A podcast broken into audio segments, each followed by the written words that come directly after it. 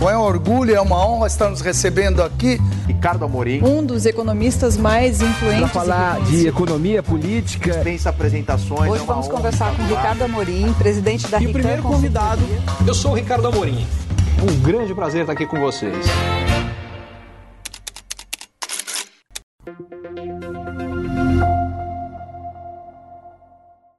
Dá para falar um pouco de eleição agora, né, cara? A gente falou um pouco de é, geopolítica no começo, né? No tabuleiro de xadrez, que tem China e Rússia de um lado, Ocidente do outro.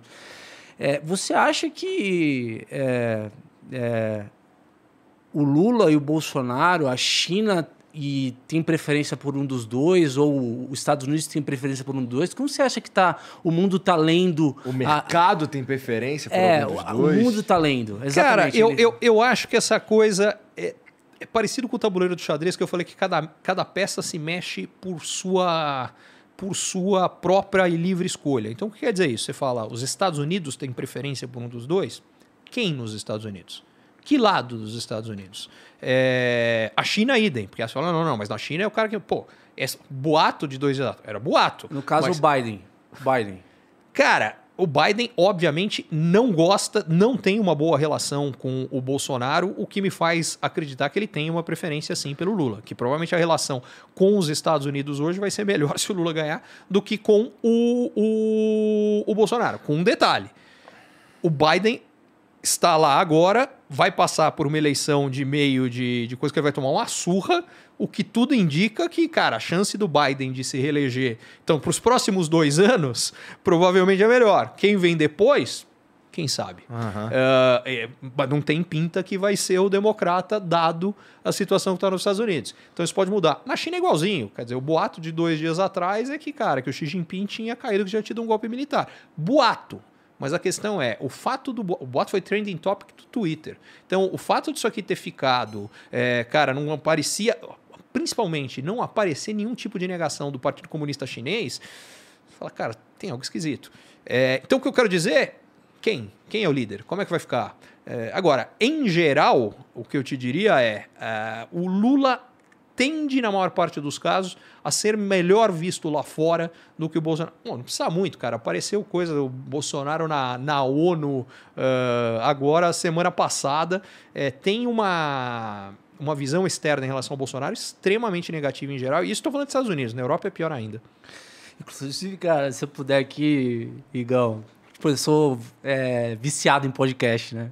Uhum. É, se eu puder falar aqui é, a respeito desses bastidores e, e chega a ser humor, tem um podcast chamado Medo e Delírio em Brasília, que é muito louco, mano. Assim, tipo, é bem legal mesmo, assim. Tipo... Fala sobre o quê? Hã? Fala sobre o quê? Fala sobre os bastidores da política. E aí, tipo, criticam governos. Acho que foi, foi criado no governo Bolsonaro. Mas os caras, eles, eles investigam a organização, por exemplo... Bolsonaro vai cobrir o evento lá do funeral da, da rainha. Cara, como é que organizou a comitiva? Como que foi como que foi toda a, parte de ida da comitiva até o funeral? Uhum. Quais, qual foram as entrevistas que ele deu? Então é bem legal porque mistura política e humor, cara. É muito, muito, muito legal. Muito legal. Ah. Agora, continuando na tua resposta, quem prefere o quê? Mercado eu acho que é para mim a parte mais interessante do que está acontecendo agora. Porque a gente está tendo a provavelmente a eleição mais polarizada que eu me lembro da, desde a redemocratização do Brasil. Acho que é mais polarizada do que foi Collor e Lula lá atrás. E, cara, e o mercado parece não estar tá dando bola. Esse, não está dando bola quer dizer o seguinte: era para o mercado ter ficado muito mais estressado com essa eleição do que ele ficou ao longo desse período. O que me leva a crer que ele está meio que tranquilo nos dois casos.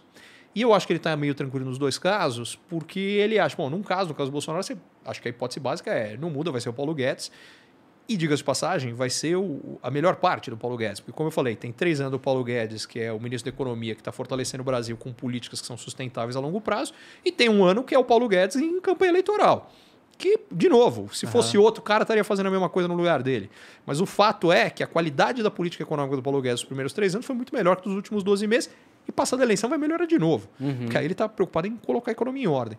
É, e do outro lado, do lado do Lula, é, as sinalizações mais recentes, os boatos mais recentes, é que os caras que eles vão colocar são caras que, do ponto de vista econômico, é, de novo, eu estou falando só aqui de economia, tá? Porque é uhum. visão de mercado, é, que vão vão estar ok, que tá tudo bem. É, que, diga de passagem, foi o que aconteceu da última vez que ele entrou no governo. Quer dizer, se a gente parar para pensar, ter colocado o Meirelles naquela hora como presidente do Banco Central seria o equivalente ao, ao, a ele chamar o Paulo Guedes agora para ser ministro. É, porque ele pegou o maior inimigo que ele tinha, que era o PSDB, o cara recém-eleito era banqueiro internacional, quer dizer, ele não tinha nada mais anti-PT que aquilo. Então, acho que o que tranquiliza o mercado, acho que o que o mercado está apostando é que vai acontecer alguma coisa parecida de novo. E se for, do ponto de vista econômico, porque acho que tem um monte de problemas. O que isso significaria, do, por exemplo, do ponto de vista de atraso em combate à corrupção, tudo é um negócio horroroso. Mas do ponto de vista econômico aqui, de política econômica, provavelmente vai funcionar. Do ponto de vista de política externa, como eu disse, provavelmente vão ler com tranquilidade. Enfim. Entendi.